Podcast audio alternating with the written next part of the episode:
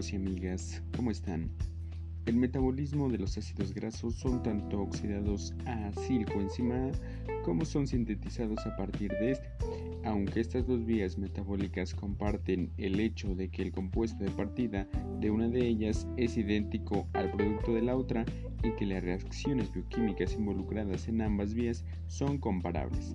La biosíntesis de ácidos grasos o lipogénesis no es sencillamente la inversa de la oxidación de los ácidos grasos, sino un proceso completamente diferente que se desarrolla en un compartimento celular distinto.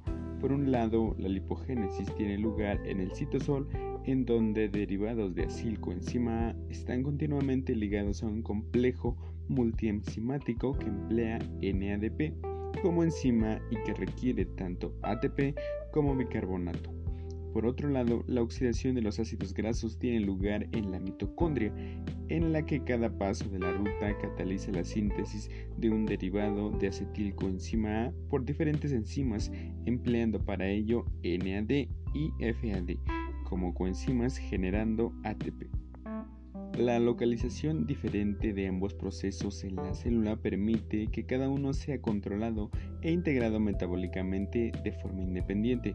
El aumento de la oxidación es característica del ayuno y de la diabetes mellitus, generándose cuerpos cetónicos por el hígado, conocido también como cetosis.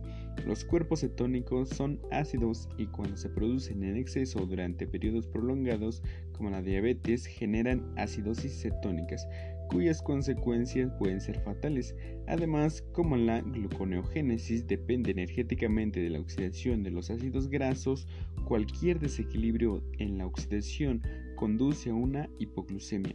Esto ocurre en la deficiencia de la carnitina, en deficiencia de enzimas esenciales de la ruta de oxidación de ácidos grasos o en la inhibición de la oxidación de los ácidos grasos de origen tóxico. La biosíntesis de ácidos grasos es necesaria para almacenar el exceso de la ingesta de los carbohidratos de forma temporal para su empleo entre comidas o para el uso durante periodos prolongados. ¿Y cómo se va a llevar a cabo la oxidación de estos ácidos grasos? Pues bien, los ácidos grasos poseen la característica de ser hidrofóbicos, es decir, no son solubles en agua, el término ácido graso libre se refiere a aquellos ácidos que no están esterificados. En el plasma, los ácidos grasos libres se combinan con la albúmina y en la célula con las proteínas de unión de ácidos grasos. Así que de hecho no están nunca realmente libres. Los ácidos grasos de cadena corta, menores a 12 carbonos, son realmente solubles en agua y pueden existir como anión de ácido graso. Y como ocurre en el metabolismo de la glucosa, los ácidos grasos tienen que ser activados primero en una reacción con ATP. En este último paso en la degradación de los ácidos grasos requiere energía en forma de ATP.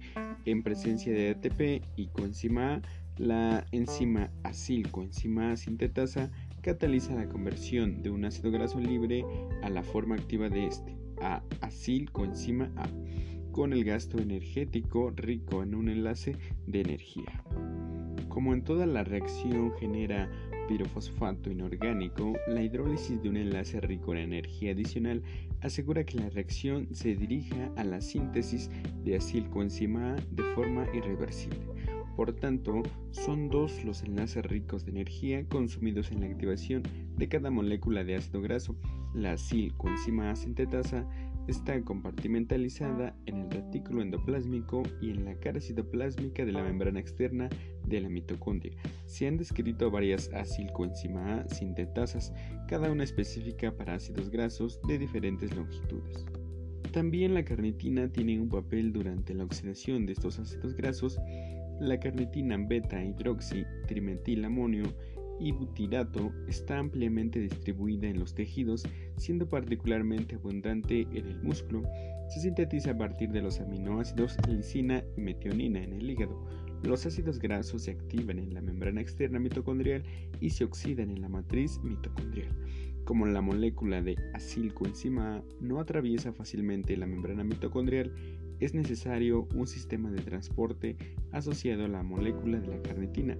La activación de la oxidación de ácidos grasos de cadena corta puede ocurrir en la mitocondria en ausencia de la carnitina. Sin embargo, la acilcoenzima de la cadena larga no penetrarán en la membrana interna de la mitocondria para ser oxidados a no ser que se formen acilcarnitinas. Una enzima de la cara interna de la membrana externa de la mitocondria convierte los acilcoenzima A en acilcarnitina. Las moléculas de acilcarnitina penetran en la mitocondria a través de la membrana interna mitocondrial de la acción por la carnitina acucarnitina translocosa. Este transporte va acoplado al de una molécula carnitina al espacio intermembranal.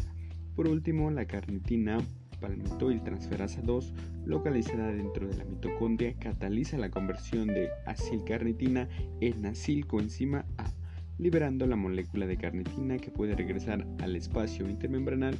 De esta forma se regenera la molécula de acilcoenzima A de origen citoplasmático en la mitocondria.